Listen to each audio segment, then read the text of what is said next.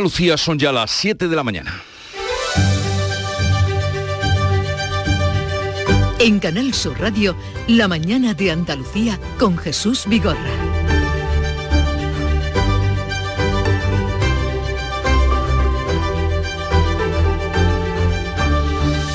Buenos días queridos oyentes, es 20 de marzo y esperamos la llegada de la primavera.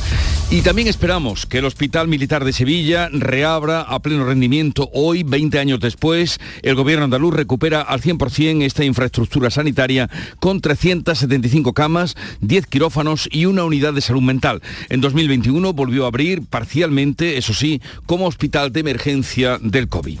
Reunión hoy en Bruselas para abordar los planes de la Comisión Europea que pretende eliminar gradualmente esta modalidad tradicional de pesca que es el arrastre de aquí a 2030.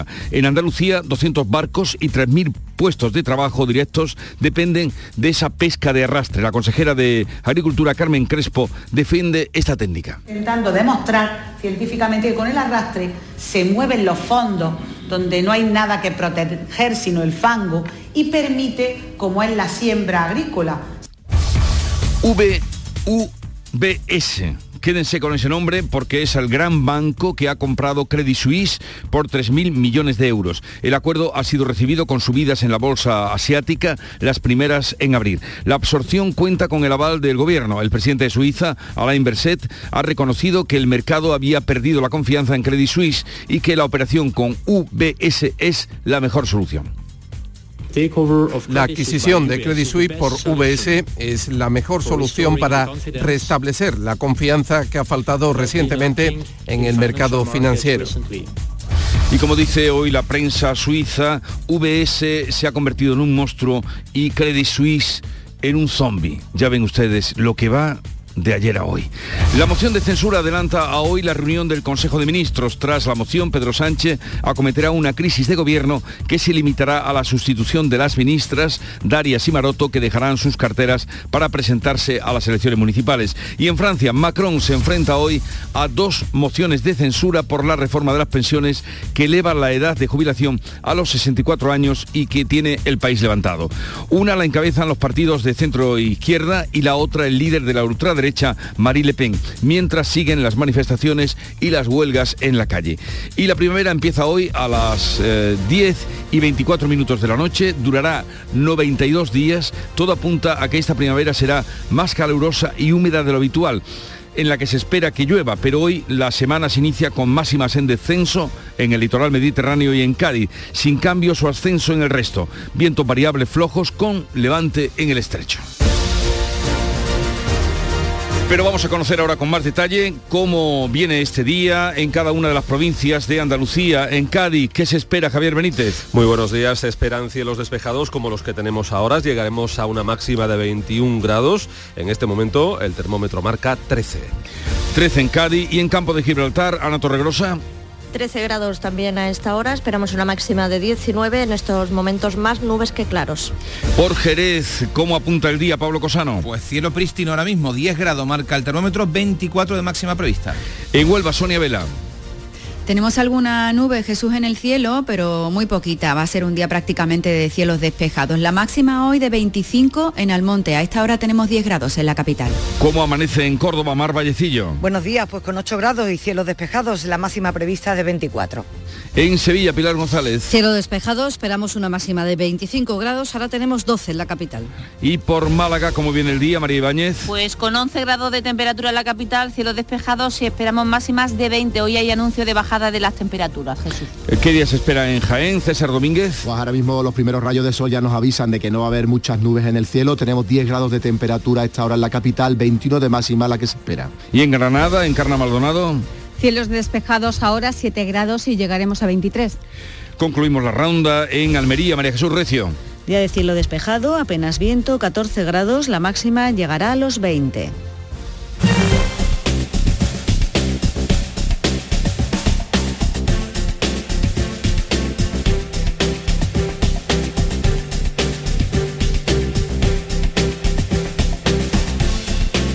Vamos a conocer ahora cómo se circula por las carreteras de Andalucía a esta hora de la mañana. Conectamos con la DGT. Lucía Andújar, buenos días.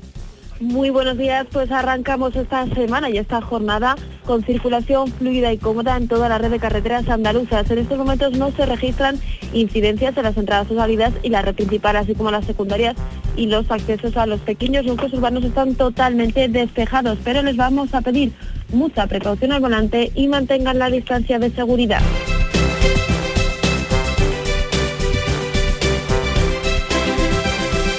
Son las 7, 5 minutos de la mañana, sintonizan Canal Sur Radio. Laura es profesora y Alex administrativo. Están felices porque acaban de salir del hospital con su primer hijo en brazos. Ahora tienen por delante unos meses en los que lo más importante será cuidar de su bebé. Para ello reciben una prestación de maternidad y paternidad que les permite adaptarse poco a poco a su nueva vida y prestar toda su atención al pequeño. Esta ayuda les da, sobre todo, tiempo y tranquilidad. No es magia, son tus impuestos. Agencia Tributaria, Ministerio de Hacienda y Función Pública, Gobierno de España. En marzo, despierta la primavera con Social Energy. Revolucionate iluminando tu hogar noche y día, consumiendo tu propia energía y ahorra hasta el 90% en tu factura de luz gracias a nuestras baterías. Aprovecha las subvenciones disponibles para ahorrar con tus paneles solares. Primeras marcas con hasta 25 años de garantía. Estudio gratuito en el 955 44 11 11 y socialenergy.es. La revolución solar es Social Energy. En Canal Sur Radio, la mañana de Andalucía con Jesús Bigorra. Noticias. Vamos a contarles la actualidad de este día 20 de marzo. El antiguo Hospital Militar de Sevilla se pone este lunes a pleno funcionamiento. Se reabrió como hospital COVID durante la pandemia tras dos décadas de estar cerrado y desde hoy va a recuperar todos sus servicios. Manuel Pérez Alcázar. Dispone de 375 camas, una planta de cirugía de corta estancia con 10 quirófanos y 7 salas de endoscopia, una unidad de hospitalización breve de salud mental y otra de salud mental para adolescentes, única en la comunidad, además de la unidad de lesionados medulares de Andalucía. Rafael Ojeda, presidente del Sindicato Médico de Sevilla, valora la puesta en servicio de este hospital y reclama la estabilidad de la plantilla. Nuestra valoración es tremendamente positiva. Lo que simplemente insistimos y es nuestra labor como sindicato en que en que siempre esto se debe hacer en unas condiciones que sean adecuadas para garantizar la estabilidad y en el empleo y la, autonomía de, los servicios que siempre favorece el funcionamiento del centro y la atención a los ciudadanos. El centro se llamará Antonio Muñoz Cariñanos en homenaje al médico asesinado por ETA. Y aquí en Andalucía la oposición mantiene la presión sobre la gestión sanitaria. El PSOE instará al gobierno en el pleno del Parlamento de esta semana a retirar la orden sobre las tarifas de los conciertos sanitarios. Beatriz Galeano. Los socialistas denuncian la situación por la que atraviesan las urgencias de atención primaria en el medio rural. Su portavoz de salud, María Ángeles Prieto, ha denunciado que se está desmantelando la sanidad pública y ha reclamado al presidente de la Junta que refuerce los servicios públicos. Esto se llama eh, desmantelar la sanidad pública. Esto se llama eh, deteriorar la atención primaria y esto es lo que está haciendo eh, Moreno Bonilla con la sanidad andaluza. En vez de regar con millones la sanidad privada con contrato, además fuera de todo control y de dudosa legal, legalidad, debería de reforzar los servicios públicos el Partido Popular defiende en el Pleno de esta semana una proposición no de ley en el Parlamento para proteger a los sanitarios frente a posibles agresiones. Mientras tanto, los ministros europeos de pesca van a analizar hoy los planes de la Comisión para eliminar gradualmente hasta 2030 la pesca de arrastre y esto supondría la ruina de la flota del Golfo de Cádiz. Paco Ramón. En toda Andalucía estamos hablando de más de 200 embarcaciones y 3.000 puestos indirectos, perdón, directos los que se verían afectados. Por ejemplo, en Huelva serían unos 400 empleos. Mariano García, patrón mayor de la Cofradía de Pescadores de Isla Cristina, asegura que dejaría de pescarse especies típicas de la zona como la gamba de Huelva. No, significa la ruina y el fin de la existencia. Pero es que vamos más allá. Significa es que Huelva se perdería la famosa gamba de Huelva y un tema cultural, astronómico, que también se vería perjudicada. Desde la Cofradía de Pescadores de Sanlúcar de Barrameda, José Carlos Macías asegura que los planes de la Unión Europea acabarían con el caladero. Las diferentes áreas protegidas con los eh, ecosistemas marinos vulnerables, los fondos que, que, protegieron y prohibieron hace unos meses, si sumas todo eso, realmente el caladero se ha perdido. Entonces, y nosotros en el Golfo de Cádiz, nosotros de Sanlúcar y los puertos, y los, puertos de Huelva y en general eh, no vamos a permitir que eso ocurra, obviamente.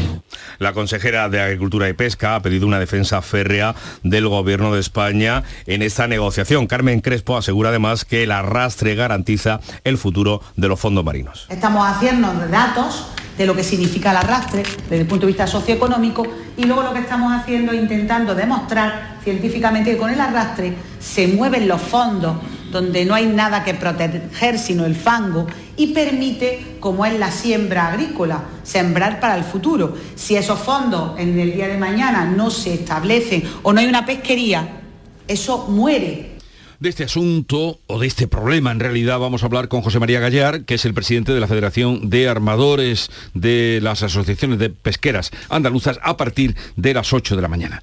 Vamos con otro asunto, la Unión de Bancos Suizos.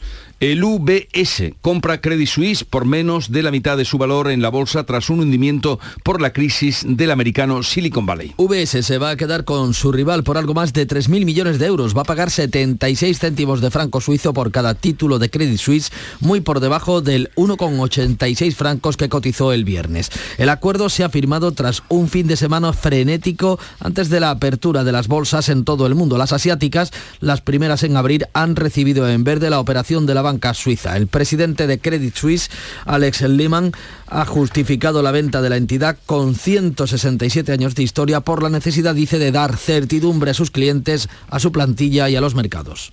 UBS hervorragende starke Bank. UBS es un banco excelente y fuerte, lo conozco bien. Nuestros empleados necesitan estabilidad, nuestros clientes seguridad y Suiza y el mercado financiero calma y fiabilidad. La operación cuenta con el aval del gobierno suizo que incluso se había planteado la nacionalización de la entidad. El presidente Alain Berset ha reconocido que el mercado había perdido la confianza en Credit Suisse. La adquisición de Credit Suisse por VS es la mejor solución para restablecer la confianza que ha faltado recientemente en el mercado financiero. Eh, Credit Suisse es la primera víctima fuera de Estados Unidos de la crisis que hace una semana estalló con la quiebra de los bancos estadounidenses Silicon Valley y Signature. En los seis principales bancos centrales, el Banco Central Europeo, el Banco de Canadá, el de Inglaterra, el de Japón, la Reserva Federal y el Banco Nacional Suizo, se han movido a última hora de este domingo para garantizar la liquidez en dólares durante siete días. A partir de este lunes buscan acabar con el pánico bancario y atender las retiradas masivas de efectivo. Ya en el terreno financiero les contamos que los mercados miran ya hacia Estados Unidos a la espera de la reunión que se va a celebrar, que va a celebrar la Reserva Federal el próximo miércoles para la subida de tipos. Hasta hace una semana los inversores contaban con una nueva subida de los tipos del 0,5%, pero el estrés financiero de los últimos siete días, con dos quiebras y un rescate en Estados Unidos y otro rescate en suelo europeo, puede llevar al gobernador de la Reserva Federal, a Jerome Powell, a reducir el ritmo y dejar la subida en solo el 0,25%. El encarecimiento del dinero para luchar contra la inflación ha sido mucho más decidido en Estados Unidos que en la eurozona. En Estados Unidos el tipo de de intereses del 4,75% frente al 3,5% de los países del euro. Y sin duda esta es la semana de la moción de censura. Los partidos mantienen posiciones de cara a la moción de censura de Vox contra Pedro Sánchez, con Tamames como candidato, que se va a debatir mañana y pasado en el Congreso de los Diputados. El primero en intervenir será el líder de Vox, Santiago Bascal, para presentar al candidato. Ramón Tamames va a explicar después las razones de esa moción y su objetivo de que se convoque elecciones generales el próximo mes de mayo. En ABC se ha referido a la posibilidad de que Sánchez no llegue a contestarle. Como una falta de educación. Y le propuse incluso ir a comer a cenar. Creo que ha estado muy educado, ha dicho que lo agradece, pero que no le parece conveniente y tiene razón. Gente educada debe estar educada siempre. El PP se mantiene en la abstención. El coordinador general de los populares, Elías Bendodo, reprocha a Vox la moción de censura de aire a Sánchez y puntualiza que el PP le va a vencer en las urnas el 28M. ¿Merece Sánchez una moción de censura? No, merece dos y tres. Claro que sí. El daño que le está haciendo España no es solo para una moción de censura. Por supuesto que sí, pero esa moción de censura la vamos a hacer todos los españoles el 28 de mayo cuando se pongan las urnas. Desde el gobierno, el ministro de la Presidencia critica la abstención de los populares. Félix Bolaños acusa al PP de pensar en los pactos con Vox tras las elecciones municipales. ¿Cómo es posible que el señor Feijó viva de rodillas ante Vox? Para no contrariarles, porque sabe que el 28 de mayo de rodillas irá a la puerta de Vox para donde sumen, en aquellos sitios donde sumen y les den los números, hacer gobiernos de extrema derecha y de derecha extrema, que trabajarán contra las clases medias, contra los trabajadores, contra las mujeres. La ministra de Derechos Sociales y líder también de Podemos, Ione Belarra, insta al PSOE a volver a mirar a la izquierda y hacia la mayoría de la investidura tras el desencuentro por la reforma de la ley del solo sí es sí. Es una moción que está abocada al fracaso, es una moción fake. Pensamos que es una oportunidad para que el Partido Socialista vuelva a mirar a la izquierda, vuelva a mirar a la, mayoría de la investidura, que por cierto es la que nos ha permitido lograr todos esos avances de los que ahora el Partido Socialista saca pecho en campaña eh, y ese mirar hacia la izquierda en esta moción de censura se tiene que traducir en demostrar que el Gobierno no se inclina ante los poderosos la vicepresidenta Yolanda Díaz califica la moción de antidemocrática, dice, según ella, por no plantear crear un nuevo gobierno, sino solo el adelanto electoral. Moción de censura en España y en Francia dos, dos mociones. El gobierno se enfrenta hoy a esas dos mociones que le presentan por la reforma de las pensiones que Macron ha aprobado por decreto al margen de la Asamblea. Una la encabeza los partidos de centro y de la izquierda, la otra la líder ultraderechista Marie Le Pen. Para que prospere cualquiera de las dos es necesaria mayoría absoluta, no es probable, pero tampoco imposible. Y si se diera, el Ejecutivo al completo caería. El país sigue convulso con manifestaciones y huelgas. La principal planta petrolera tiene operativo solo un tercio de su plantilla y París acumula 10.000 toneladas de basura por la falta de recogida. En las calles las protestas son diarias. Las de este domingo en París y en Marsella han acabado con 17 detenidos. Y Yolanda Díaz, que estuvo de gira por Sevilla sumando, avanza el inminente anuncio de su candidatura a la presidencia del gobierno. La vicepresidenta segunda será la candidata de sumar en las próximas elecciones generales. Así lo ha dado a entender en un acto de la formación política en Sevilla, en el que ha hablado de unidad pese a la distancia que mantienen sus actuales compañeros de coalición de Podemos una de las decisiones más importantes de mi vida. Quiero decirlo aquí, en Sevilla, en Andalucía. Lo voy a hacer con carácter inmediato. Voy a tomar una decisión que espero sirva para contribuir a mi país, para dar esperanza a la gente y para decirle a la gente que lo está pasando mal que es posible mejorar la vida. Y habrá prontas remodelaciones de los gobiernos de Juanma Moreno y de Pedro Sánchez. La consejera de Fomento, Marifran Carazo, va a dejar el gobierno de luz el próximo 28 de marzo tras la reunión del Consejo de Gobierno que se va a celebrar en Granada. Carazo se va a centrar en su candidatura precisamente a la alcaldía de la capital granadina. Será sustituida por una mujer también de esta provincia. Tras la moción de censura, hará lo propio Pedro Sánchez, va a remodelar su gobierno acometiendo el relevo de las ministras de Sanidad y de Industria, que también se convierte en candidatas a las municipales en Las Palmas y Madrid respectivamente. El gobierno conocía desde 2020 graves irregularidades en la gestión de la Fundación Internacional y para Iberoamérica, la institución del gobierno implica en el caso, implicada en el caso mediador y que investiga la Comisión Europea. Una auditoría de las cuentas de 2018 tumbó esas eh, cuentas, esos eh, números con 27 incumplimientos en un informe complementario demoledor elaborado por el Cuerpo de Interventores del Estado. Según publica ABC,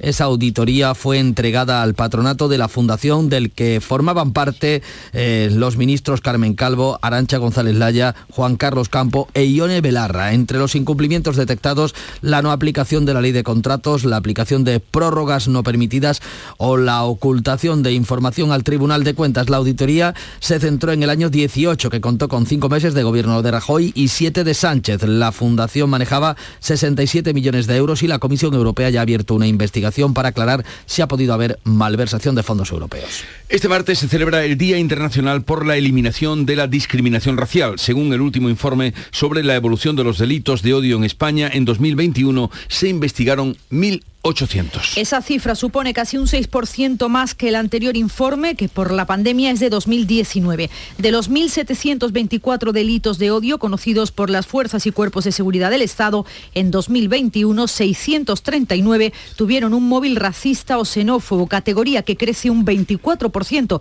respecto a 2019. Vanessa Sánchez es miembro de la Red por el Refugio y la Recogida en Granada, que ha convocado este domingo un acto de concienciación. Entenderíamos que la diversidad realmente es una riqueza que construye una sociedad mucho más igualitaria, intercultural, equitativa, donde el compartir estaría en el centro y donde lo colectivo sería central ¿no? para una convivencia libre de este tipo de, de prejuicio y de pensamiento totalmente intolerantes e intolerables. Hoy comienza en la sede de la Fundación Cajasol el ciclo Letras en Sevilla que coordinan Pérez Reverte y Jesús Vigorra. Este año bajo el epígrafe España, frontera de Europa y abordará la inmigración. Contará con protagonistas como el ministro del Interior, Grande Marlasca, el vicepresidente de la Comisión Europea y políticos como Carmen Calvo, Carlos Rojas o Macarena Olona. Y ha sido detenido un hombre acusado de atropellar a sus suegros en Berja, Almería. Los había amenazado de muerte y tenía una orden de alejamiento de su exmujer. Su expareja estaba en trámites de separación y tiene un hijo con el detenido. El sábado le atropelló a sus suegros que le habían denunciado por amenazas. Ambos están ingresados en la UCI del Hospital de Poniente de Almería con múltiples contusiones y fracturas. Son las 7.20 minutos de la mañana. En un momento vamos a la revista de prensa con Paco Rellero. Nuestro sueño siempre ha sido mejorar la salud de las personas. Gracias a la inteligencia artificial lo estamos haciendo. Somos de la generación de los que sueñan y hacen. Con los fondos de la Unión Europea, miles de sueños como el de Raúl y Josefa de la Fundación Canaria de Investigación Sanitaria se están haciendo realidad. Entra en plan de recuperación.gov.es y haz el tuyo posible. Gobierno de España.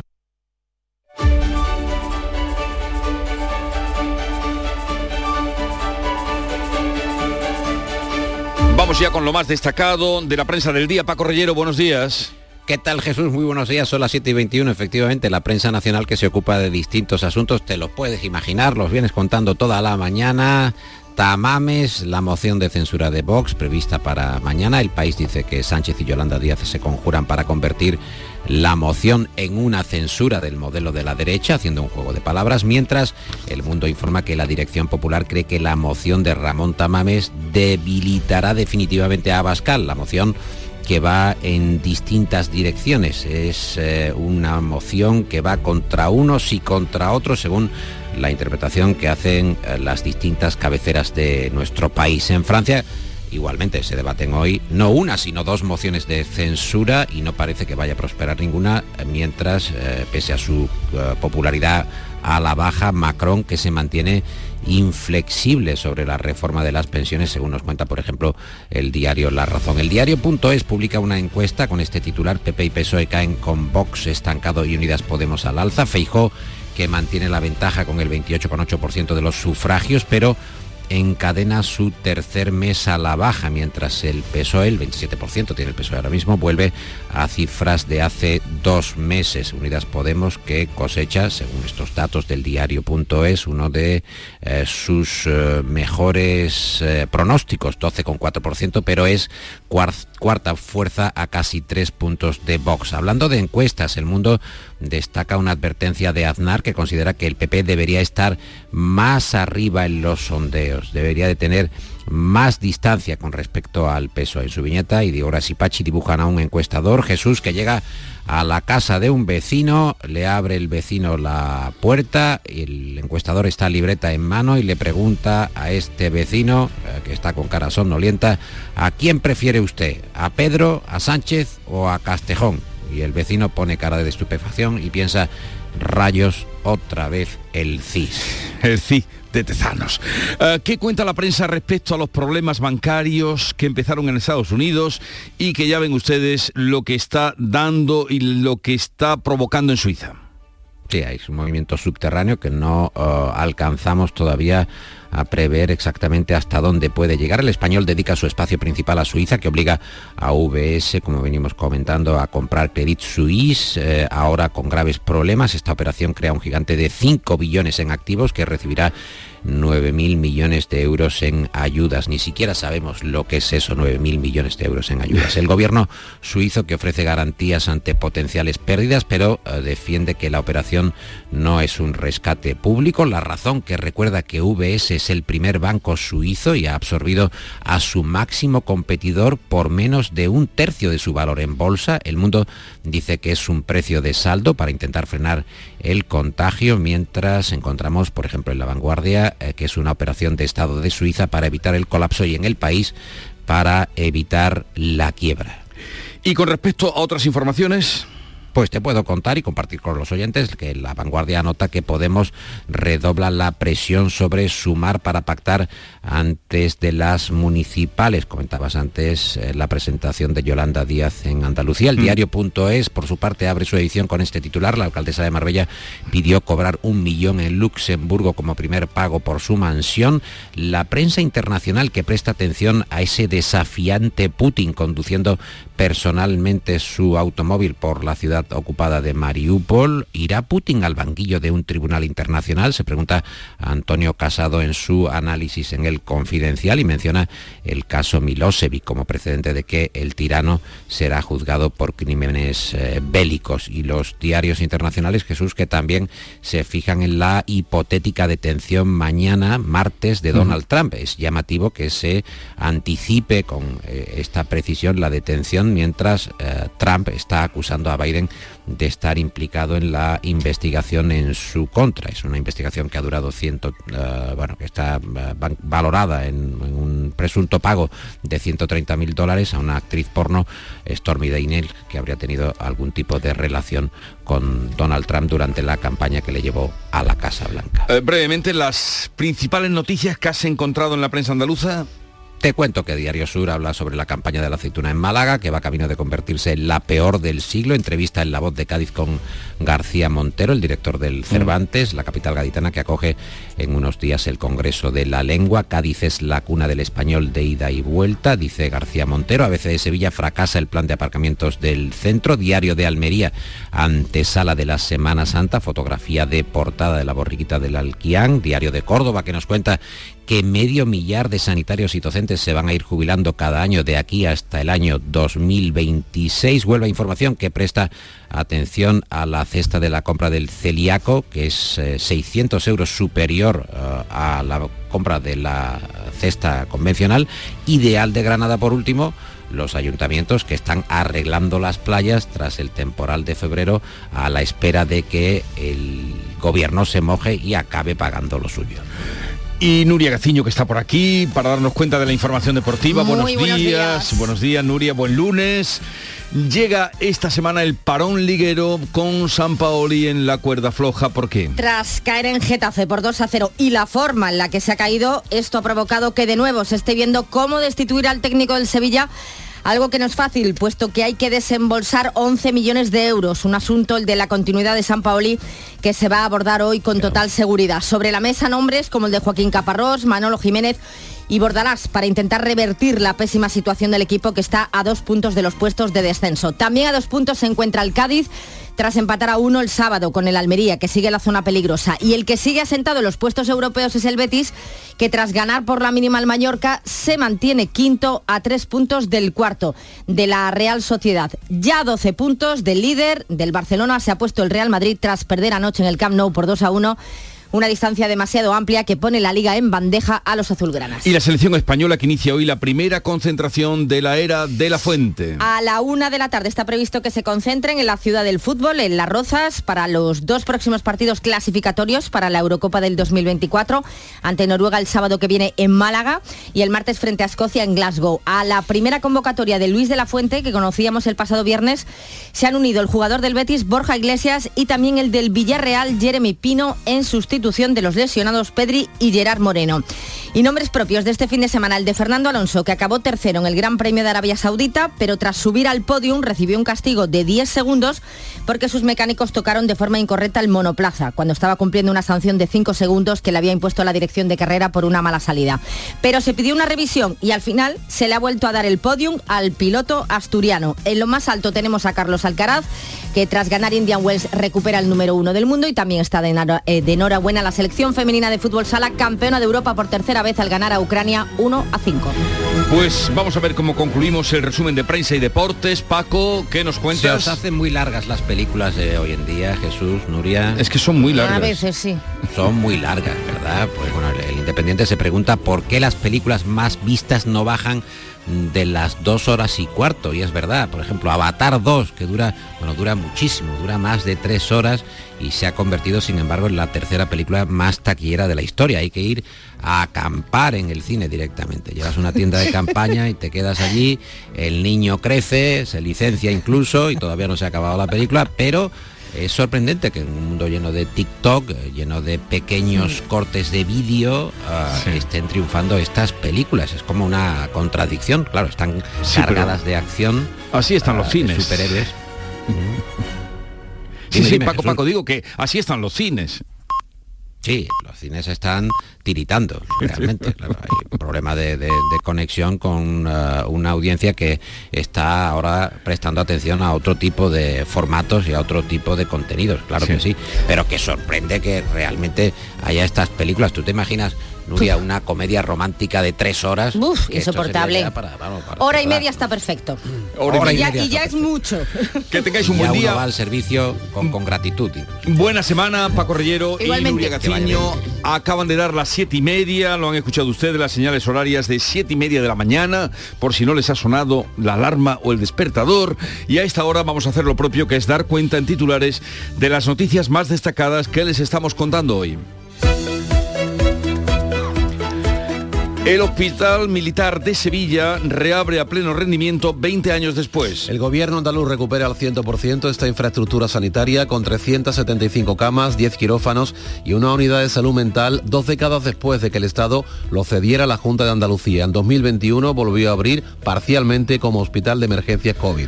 La pesca de arrastre está en peligro. Reunión hoy en Bruselas para abordar los planes de la Comisión Europea que pretende eliminar gradualmente esta modalidad tradicional de pesca de- desde hoy hasta 2030. En Andalucía, 200 barcos y 3.000 puestos de trabajo dependen hoy del arrastre. El superbanco VS compra Credit Suisse por 3.000 millones de euros. El acuerdo, tras un fin de semana de negociaciones frenético, ha sido recibido con subidas en las bolsas asiáticas, las primeras en abrir. La absorción cuenta con el aval del gobierno suizo. Los principales bancos centrales del mundo lanzan desde hoy una operación conjunta para garantizar la liquidez durante la próxima semana. La moción de censura adelanta hoy la reunión del Consejo de Ministros. Una reunión del Ejecutivo que puede ser la última de Darias y Maroto, que dejarán sus cargos para presentarse a las elecciones municipales. Tras la moción, Pedro Sánchez acometerá una crisis de gobierno que se limitará a la sustitución de estas dos ministras. España, frontera de Europa. Con este lema arranca hoy en la Fundación Cajasol de Sevilla una jornada sobre inmigración. Durante esta semana intervendrán, entre otros, el ministro del Interior, Fernando Grande Marlasca, el vicepresidente de la Comisión Europea, Margaritis Chinas, y otros políticos como Carmen Calvo, Carlos Rojas y Macarena Olona. La primavera empieza hoy a las 10 y 24 minutos de la noche, durará 92 días y esperamos que llueva. Todo apunta a que esta primavera va a ser más calurosa y a la vez más húmeda de lo habitual. En cuanto al tiempo para hoy, se esperan cielos eh, si- sin apenas nubes, las temperaturas mínimas con pocos cambios, las máximas van a bajar en el litoral mediterráneo y en la costa de Cádiz y subirán en el resto de Andalucía. Los vientos variables flojos, con intervalos de levante en la costa mediterránea. Levante en el estrecho, irá aumentando de intensidad fuerte por la tarde. 7.32 minutos de la mañana, enseguida estamos con las claves económicas del día. En España de sexo no se habla, ni de tocarse a los 60, ni de hacerlo con la regla. No hablamos de que no quiero usar condón, de que tu nombre ya no es ese.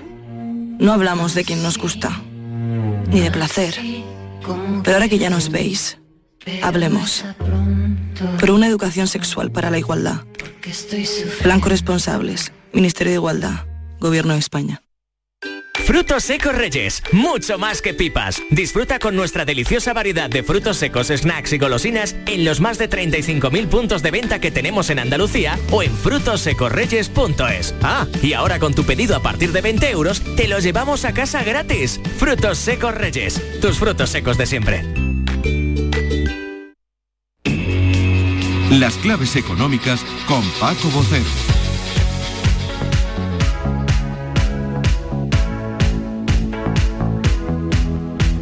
Paco Vocero, buenos días. Buenos días Jesús, ¿qué tal? Buenos días, comenzamos una semana y nos encontramos, nos encontramos con el acuerdo del rescate del Credit Suisse suscrito ayer por la tarde, ayer domingo por la tarde a última hora. Pues sí, así es Jesús, como ya venimos comentando, comenzamos la semana con este rescate que se realiza con la compra del segundo banco suizo Credit Suisse por parte del primero, el UBS, una operación que fue descartada en un primer momento el jueves por parte del propio UBS.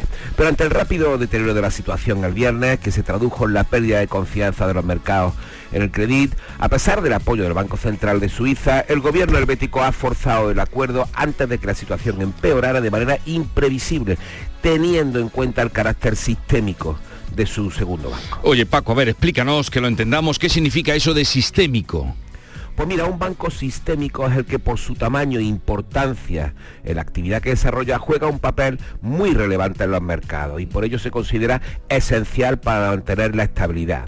Si un banco sistémico cae en problemas, pues puede afectar gravemente al sistema financiero, ya no solo de su país, sino al sistema global. Para que, mira, lo puedas reconocer con una expresión gráfica que habrás escuchado muchas veces un banco demasiado grande para dejarlo caer.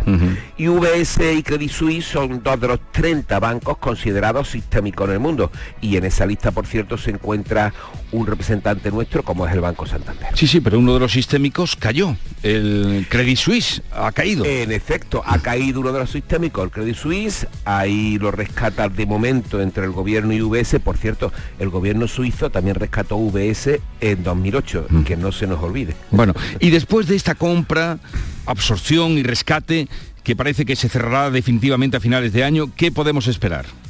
Pues mira, buena pregunta. De momento la respuesta inmediata eh, de los mercados esta madrugada ha sido en Asia y no ha sido positiva al cierre. El Nikkei japonés pierde un 1,42%, el SP200, el índice asiático 1,38%, en Hong Kong caen hasta un 3,37% y en Shanghai un 0,50. Y ahora tendremos que esperar lo que sucederá a partir de hoy a las 9 en los mercados europeos y de mediodía en Estados Unidos.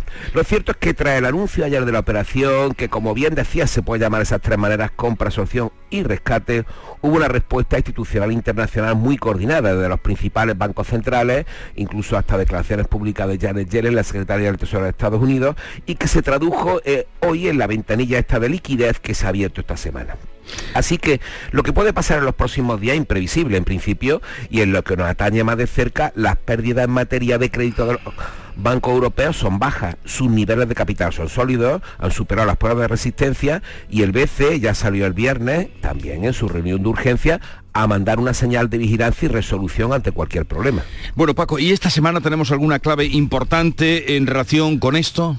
Pues sí, por supuesto, también se ha comentado antes, tenemos tres reuniones de bancos centrales con los tipos de interés en la agenda. El miércoles la reunión más importante, que es la de la Reserva Federal, con esa subida de medio punto que se preveía a principio de mes, que después se quedó en un cuarto y con interrogantes, porque ahora ya no pasaría nada y no pillará a nadie por sorpresa si no se tocasen los tipos. Por su parte, el jueves va, será el turno del Banco de Inglaterra, porque por cierto el Reino Unido está muy expuesto al negocio de UBS y el Banco Suiza también hará lo propio el jueves y veremos si sigue reforzando eh, necesitar sus ayudas a partir del Banco de Suiza. Bien, pues veremos. La semana comienza así, con un superbanco, un banco todavía más grande y otro que queda ahí, eh, de un periódico suizo eh, que esta mañana analizábamos, decía zombie. ya lo has leído tú también. ya puesto al día, puesto al día, Paco. Ah, hasta mañana. Hasta mañana, Jesús. Adiós. Enseguida estamos con otras noticias de Andalucía que completan el panorama informativo del día. En Canal Sur Radio, por tu salud, responde siempre a tus dudas. Este lunes hablamos de un problema relativamente frecuente en la salud femenina, la endometriosis. Puede afectar a la fertilidad y a las relaciones sexuales que en ocasiones se vuelven dolorosas. Para saberlo todo nos acompañan especialistas de la unidad de referencia del Hospital Regional de Málaga en directo. Envíanos tus consultas desde ya en una nota de voz al 616-135-135. Por tu salud, desde las 6 de la tarde con Enrique Jesús Moreno. Más Andalucía, más Canal Sur Radio. Vamos ahora con otras noticias de Andalucía. Continúa hospitalizada la niña de cuatro años, herida gravemente en el incendio de un piso que se provocó o sucedió el sábado por la tarde. Su madre está en libertad con cargo. Pilar González. La niña sufre quemaduras en el 45% de su cuerpo y está en la UCI. La policía investiga las causas del incendio, aunque todo hace indicar que se originó en un colchón de la habitación de un joven de 20 años que se encontraba en la vivienda y que fue quien rescató a la niña. En ese piso se alquilan habitaciones y en principio la madre se encontraba fuera de la casa cuando se produjo el fuego. Según Diario de Sevilla, la madre fue detenida por abandono y ha quedado en libertad con cargos y con orden de alejamiento de la niña. El concejal de seguridad del Ayuntamiento de Algeciras ha explicado que será la policía local quien en colaboración con la nacional controle las imágenes de las cámaras de seguridad que se van a instalar en la carrera oficial de la Semana Santa. Ana Torregrosa. La instalación de cámaras de vigilancia en el tramo por el que discurre la carrera oficial de Semana Santa forma parte del incremento de la seguridad previsto este año tras los ataques el pasado enero a dos iglesias, ataques en los que murió el sacristán de La Palma. Jacinto Muñoz es el concejal de seguridad del consistorio algecireño. Estarán controladas desde la jefatura de la policía local y en absoluta colaboración con la Policía Nacional. Y va a permitir a la Policía Nacional y a la Policía Local estar viendo en directo, en todo momento, el transcurrir de las hermandades por la carrera oficial y sobre todo si hay algún tipo de, de, incidente. Otros municipios como La Línea también han anunciado ya un incremento de seguridad durante Semana Santa. El rector de la Universidad de Jaén hará balance hoy de su gestión, ha agotado sus dos mandatos y hoy podría convocar elecciones. César Domínguez. Es lo que se espera, además de eh, exponer sus logros durante esos mandatos de cuatro años, que concrete la fecha de las elecciones a nuevo rector, que debe convocar o deben estar convocadas antes del 26 de marzo, como establece el reglamento de la Universidad de Jaén. De momento hay cinco precandidatos, eh, pre porque hasta ahora no, hasta que no se convoque pues no se puede decir que lo sean, pero ya han anticipado intención de presentar candidatura. Comienzan las obras de rehabilitación del edificio de los antiguos juzgados y Audiencia Provincial de Córdoba, en las que pronto se instalarán dos delegaciones de consejerías de la Junta, así como dependencias administrativas para gestiones. Mar Vallecillo. La intervención cuenta con un presupuesto de 12 millones de euros y un plazo de ejecución de 16 meses. El inmueble pasará a denominarse edificio administrativo Plaza de la Constitución. Tiene una superficie construida sobre rasante de casi 10.000 metros cuadrados, distribuidos en siete plantas y bajo rasante más de 2.000. En total, 12.184 metros cuadrados que albergarán a 562 funcionarios de la Junta. El arquitecto responsable del proyecto es Francisco León. El tren de cercanías de Málaga llega desde hoy a las puertas del Caminito del Rey, que ya saben ustedes es uno de los atractivos turísticos más importantes que tiene la provincia. María Ibáñez.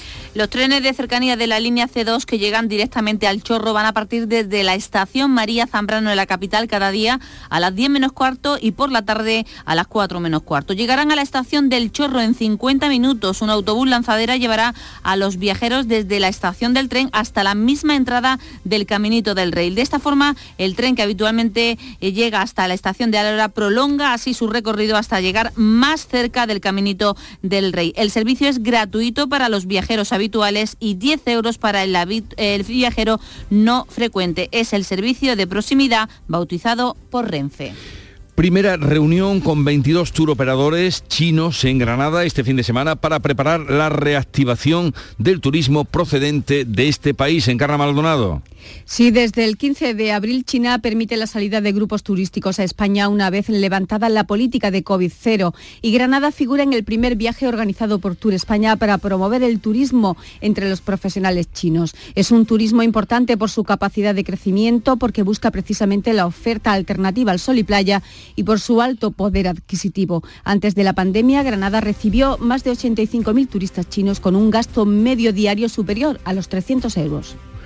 Medio centenar de piezas tartésicas del Museo de Huelva van a viajar hasta Madrid para formar parte de la exposición Los últimos días de Tartesos, que es una importante muestra internacional. Sonia Vela. La mayoría de los objetos proceden de los enterramientos encontrados en el Cabezo de la Joya, en la capital. Tartesos es una civilización estrechamente ligada al territorio nubense, como destaca la directora del Museo de Huelva, Elena Aguilera. Para Huelva, Tarteso es una señal de identidad, además es una cultura, una cultura que nos caracteriza, que caracteriza al suroeste de la península, sobre todo a Huelva, también Extremadura, pero es hablar de una sociedad eh, originaria y peculiar de nuestro territorio. Abarca además una etapa cronológica situada en torno al siglo VII a.C. La exposición de Madrid comenzará el 29 de este mes de marzo y se podrá visitar hasta septiembre. Les adelantamos que a partir de las 8 de la mañana vamos a hablar con José María Gallar. Él es el presidente de la Federación de Armadores Andaluza de Asociaciones Pesqueras que están temblando por eso, ese anuncio que se hizo desde Bruselas de ir recortando la pesca de arrastre de aquí hasta el 2030. Veremos qué pasa y también cómo reciben esta situación los pescadores de arrastre en Andalucía. Y vamos a hablar también a partir de las 9 con el consejero de Sostenibilidad, Medio Ambiente y Economía Azul, Ramón Fernández Pacheco, porque ya está, está a punto de activarse el plan de prevención contra incendios de cara al próximo verano. Hablaremos de eso, hablaremos también de la situación de Nerva, después de que la Junta de Andalucía haya ordenado el cierre temporal de dos vasos importantes de residuos eh, por declararlos peligrosos. De todo eso hablaremos, luego vendrá Francisco Arevalo y ahora 7.45 minutos de la mañana, 8 menos cuarto, es el tiempo de la información local. Así es que, atentos. En la mañana de Andalucía de Canal Sur Radio, las noticias de Sevilla. Con Pilar González. Hola, buenos días. El antiguo hospital militar está desde hoy plenamente operativo. Durante dos décadas ha estado cerrado y reabrió durante la pandemia para atender a pacientes con COVID. Desde entonces ha ido aumentando sus servicios de manera progresiva. Hoy es el día de la reinauguración y se hará estrenando nombre Hospital Antonio Muñoz Cariñanos. Esto tras un fin de semana que deja dos fallecidos en la carretera y una niña con graves quemaduras. Enseguida se lo contamos. Antes el tráfico. Hay seis kilómetros de retenciones en la entrada a Sevilla por la autovía de Huelva, uno más en su continuidad por el patrocinio, dos en la entrada por la autovía de Coria y uno por la de Mairena, uno también en el nudo de la Gota de Leche sentido Ronda Urbana. En el Centenario hay tres kilómetros en sentido Huelva y uno en sentido Cádiz. Y en el interior de la ciudad el tráfico es intenso en las principales vías de entrada. En cuanto al tiempo y el cielo despejado, viento variable flojo y sin cambios en las temperaturas, está previsto alcanzar 25 grados tanto en Écija como en Lebrija, Morón y Sevilla. A esta hora 11 grados en la capital. ¿Tienes problemas con tu dirección asistida, caja de cambios, grupo diferencial, transfer, turbo o filtro de partículas?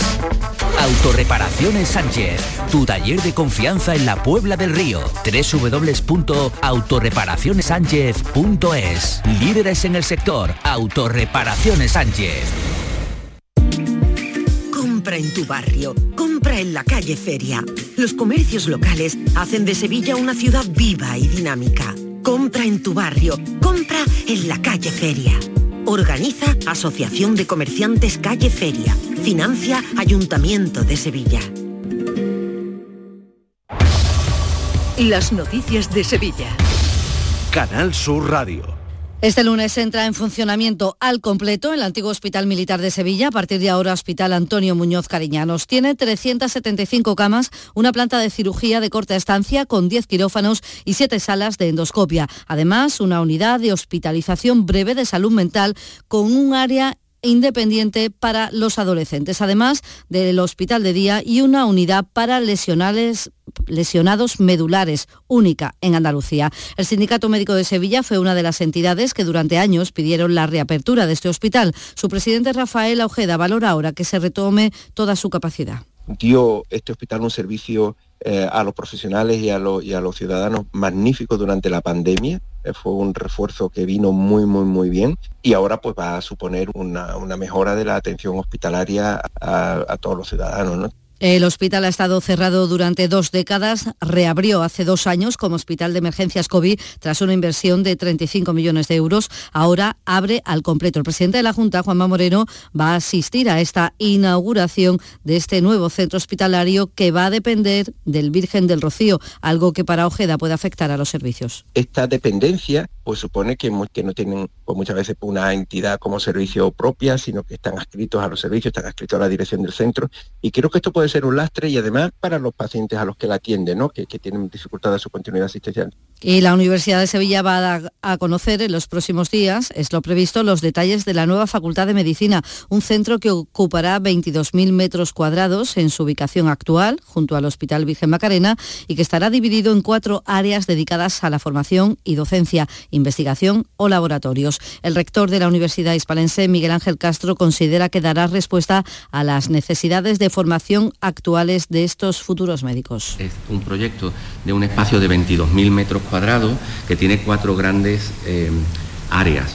Con ello eh, creo que damos una respuesta moderna, adecuada a, a las preguntas que nos hemos hecho, a las necesidades que tenemos y estaría alineado con el gran proyecto también del hospital que va a solucionar muchas cosas. El fin de semana ha sido complicado con varias intervenciones policiales en la capital. La policía local ha intervenido en 31 botellonas con 13 denuncias. Ha llevado a cabo 281 controles de alcoholemia, de los que 13 han dado positivo y ha precintado dos establecimientos. Además, ha abierto diligencias contra un conductor de 38 años que triplicaba la tasa de alcohol permitida en sangre. Se salió de la vía con su vehículo y chocó contra una palmera en la carretera de su eminencia. También este fin de semana un matrimonio ha fallecido en un accidente de tráfico la tarde del sábado en la autovía hacia Huelva, a la altura de Bollullos de la Mitación. El coche volcó en mitad de la vía. Y en el Hospital Virgen del Rocío sigue hospitalizada en la UCI la niña de cuatro años herida en el incendio de un piso de la calle Samaniego. Tiene quemaduras en el 45% de su cuerpo. La madre está en libertad con cargo. 7 de la mañana y 50 minutos. La sombra, la sombra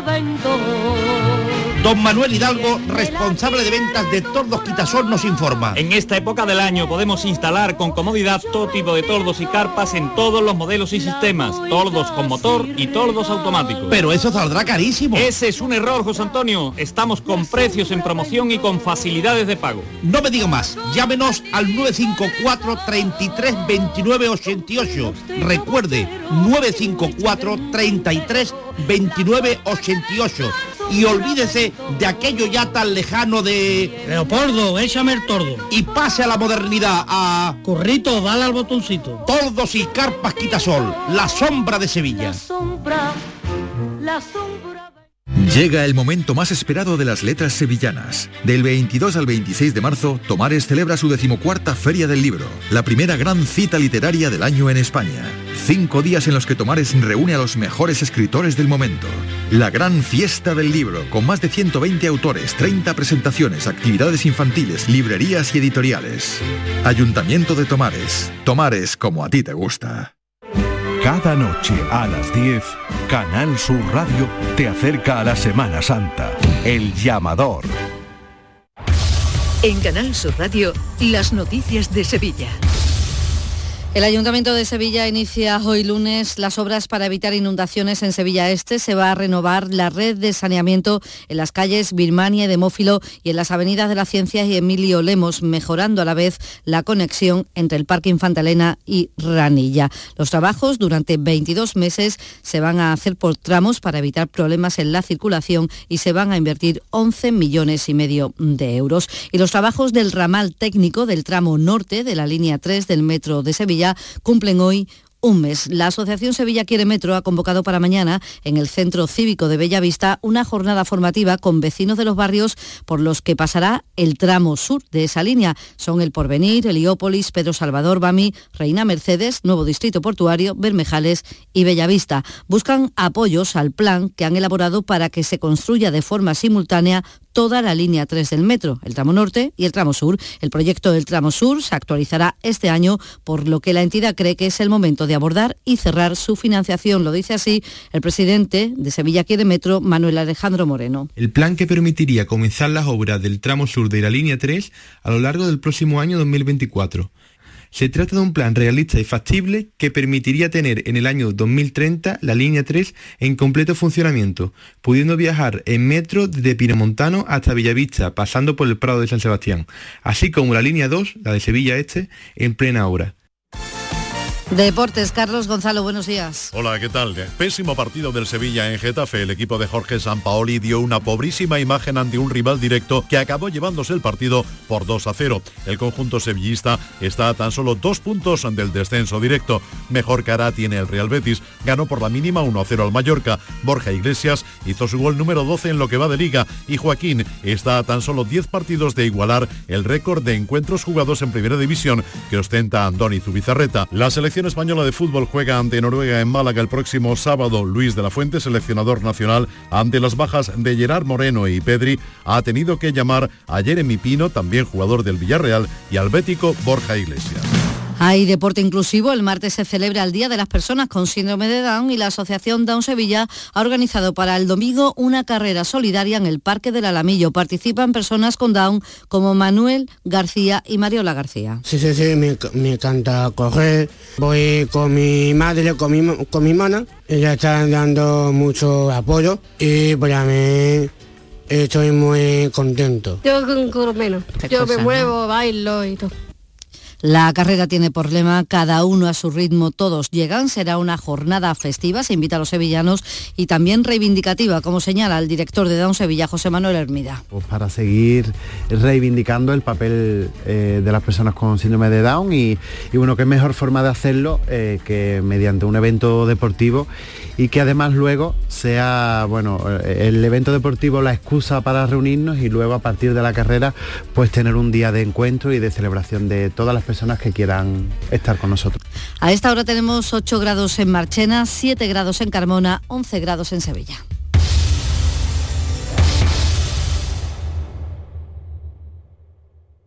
Escuchas La mañana de Andalucía con Jesús Vigorra, Canal Sur Radio. Aquadeus, el agua mineral natural de Sierra Nevada, patrocinador de la Federación Andaluza de Triatlón, les ofrece la información deportiva. 8 menos 5 de la mañana, Nuria Gaciño, buenos días. Hola, ¿qué tal? Muy buenas. Lunes repletito de información deportiva, con Alcaraz que vuelve al número uno, con Fernando Alonso que finalmente sí que repite Bien. podio, y la liga que la tenemos parece que sentenciada y con el Sevilla, bueno, eh, hoy tendrá debate sobre el banquillo. Sí, y todo esto eh, al inicio de una semana de parón liguero en primera división por los compromisos de la selección española, un parón que más de uno debería aprovechar pues para solucionar sus problemas. Es el caso, por ejemplo, del Sevilla, que tras caer en Getafe por 2 a 0 sigue a dos puntos de los puestos de descenso. Ni siquiera la victoria con sufrimiento en la Liga Europa ha servido para que el equipo mejorase y pudiese ante un rival directo como es el Getafe, pues alejarse de la zona peligrosa, haber dado un salto en la clasificación. Si hace unas jornadas Acuña daba a entender que no terminaban de asimilar los conceptos de San Pauli, ayer el guardameta Bono hablaba de anarquía. y no entrar en una confusión, porque cuando entra en una confusión pues no, no, sabe, no sabe cómo jugar, no, no, vas a depender de la suerte y hasta que acabas eh, atacando y defendiendo con, con anarquía cuando no tienes algo claro y eso es eh, de nosotros. Normal caer en la anarquía cuando el entrenador no para de introducir cambios en un mismo partido. San Pauli no convence ya desde hace tiempo y es cierto que ya se le han dado muchas oportunidades, así que su fin podría haber llegado. El problema es que cuesta destituirlo unos 11 millones de euros. En mayo podría marcharse gratis, pero puede que para entonces sea demasiado tarde. De momento San Pauli espera sin preocupación alguna. Ah, yo no, yo estoy preocupado por cómo juega el equipo. Son preocupaciones de, de los demás, de gente que no, no- que, que- en realidad yo no puedo hacer nada sobre eso. Cuestión complicada, la de la continuidad de San Paoli, cuestión que a buen seguro se va a tratar hoy en el seno de la entidad sevillista. Sobre la mesa, nombres como el de Joaquín Caparrós, Manolo Jiménez o Bordalás, para intentar revertir la pésima situación del equipo que está decimocuarto a dos puntos de los puestos de descenso. Decimoquinto, también a dos puntos, se encuentra el próximo rival del Sevilla, el Cádiz, tras empatar a uno el sábado con el Almería, que sigue en la zona peligrosa. Y el que sigue asentado en los puestos europeos es el Betis, que tras ganar por la mínima al Mallorca se mantiene quinto a tres puntos del cuarto de la Real Sociedad. Como bien apunta Edgar, el objetivo ahora, que el equipo ya no está ni en Europa ni en la Copa, es la Champions. Lo has intentado en Copa, lo has intentado en Europa, no ha podido ser, pero después miras la liga y estás ahí, estás luchando por cosas importantes y muy ilusionantes creo para la afición y bueno, ahora tenemos un pequeño descanso y, tiempo también para trabajar el partido de- del campo del Atleti que va a ser eh, un rival directo al final para la Champions. Y al que de momento le queda la Copa y también la Champions es al Real Madrid. La Liga también le queda, pero tras perder anoche en el Camp Nou con el Barcelona por 2 a 1, se le ha puesto muy cuesta arriba. Concretamente los de Ancelotti están ahora a 12 puntos del Barça. No, nosotros vamos a luchar hasta el final, eso tenemos desventaja, no pensamos en esto, pensamos que salimos de este partido anímicamente triste por la derrota, ma muy bien en el estado anímico porque el equipo ha jugado muy bien y va a pelear por todo. Pues una vez terminada la jornada de Liga en Primera, se inicia hoy la primera concentración de la era Luis de la Fuente. A la una de la tarde está previsto que la selección se concentre en la ciudad del fútbol, en Las Rozas, para los dos próximos partidos clasificatorios para la Eurocopa del 2024. Ante, ante Noruega el sábado que viene en el Estadio de la Rosaleda, en Málaga, y el martes frente a Escocia en Glasgow.